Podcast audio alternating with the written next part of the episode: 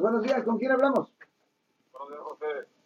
¿Qué tal, José? ¿Cómo está usted? Eh, quiero hacer una pregunta al abogado. Eh, hablando de los delitos este, menores, eh, he mirado en la noticia que supuestamente la ¿Tiene una Corte Federal aprobó para los indocumentados poder sacarlos simplemente con delitos menores. ¿Qué, tanto riesgo es eso? ¿Y ¿Cuáles serían los delitos menores? No, delito menor es un misdemeanor, es un delito donde una persona no puede recibir una sentencia de prisión estatal.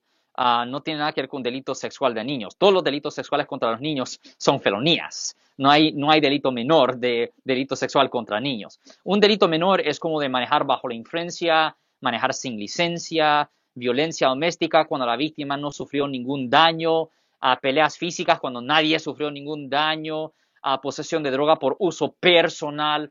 Cosas así son ¿Robarte delitos de una tienda? de, a- de una tienda, eso es, ah, es hurto menor, todo eso es delito menor, donde usted no puede ir a la prisión estatal. Todavía puede ir a la cárcel local, pero no a la prisión estatal, la ¿Quebrar grande. la ventana en un carro?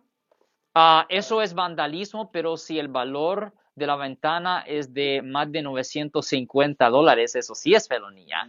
Eh, Sí, 950, y eso conlleva una pena potencial de hasta tres años en prisión. Well, no es buena idea. My. ¿con- Si les gustó este video, suscríbanse a este canal, aprieten el botón para suscribirse y si quieren notificación de otros videos en el futuro, toquen la campana para obtener notificaciones.